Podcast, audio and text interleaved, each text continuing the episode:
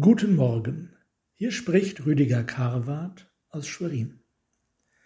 In seiner berühmten Bergpredigt im fünften Kapitel des Matthäus-Evangeliums spricht Jesus ein hartes Wort. Ihr seid das Salz der Erde.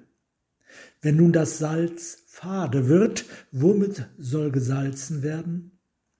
Es ist zu nichts weiter Nütze, als dass man es wegschüttet und von den Leuten zertreten lässt.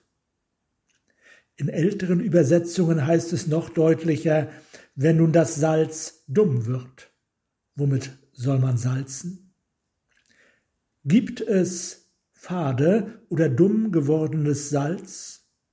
Ja, das ist Salz, welches im Fass feucht geworden und verklumpt ist.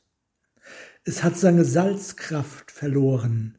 Es kommt nicht mehr aus dem Fass heraus. Man kann es nur noch wegschütten. Und wem wirft Jesus dieses Wort in aller Deutlichkeit an den Kopf? Auch das verrät uns Matthäus am Beginn des Kapitels. Seine Jünger traten zu ihm und er öffnete seinen Mund und sprach. Jesus meint seine Jünger. Er meint uns. Wie peinlich. Der einzelne Christ steht unter einer großen Verheißung. Er ist Salzkorn. Gleichzeitig ist er als Salzkorn auch Träger der Verheißung das ist seine Verantwortung.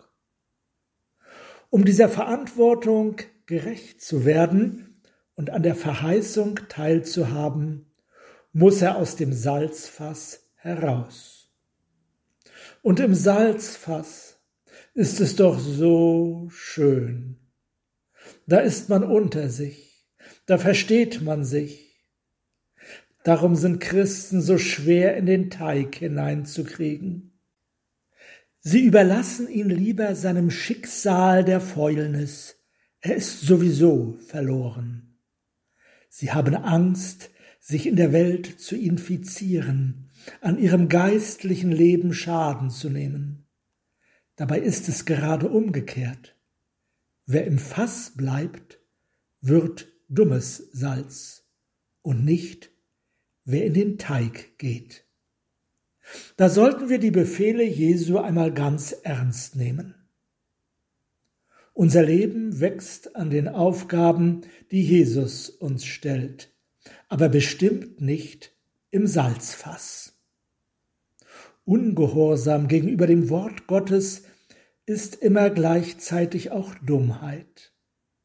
Gleichwohl meinen die meisten Menschen ausgerechnet aus Klugheit ungehorsam sein zu müssen. Wenn es um die Entscheidung für oder gegen das Wort Gottes und seine Gebote geht, wagen viele es nicht, gehorsam zu sein und zu vertrauen. Das gilt auch und sogar innerhalb der Kirche. Und dabei hat man dann auch noch für seine ungehorsamen und auf lange Sicht auch dummen Kompromisse immer die klügsten Argumente und raffiniertesten taktischen Erwägungen so?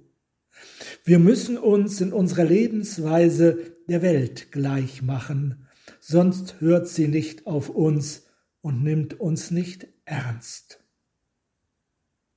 Wir sollen salzen, nicht aber uns auflösen. Ähnlich ist es mit dem Christen im Salzfass. Er bleibt in seinem Fass und verklumpt, weil er meint, hier am besten aufgehoben zu sein. Er will also klug sein und wird gerade deshalb dummes Salz. Das Salz wirkt und erfüllt seinen Auftrag nur, indem es sich hingibt und opfert.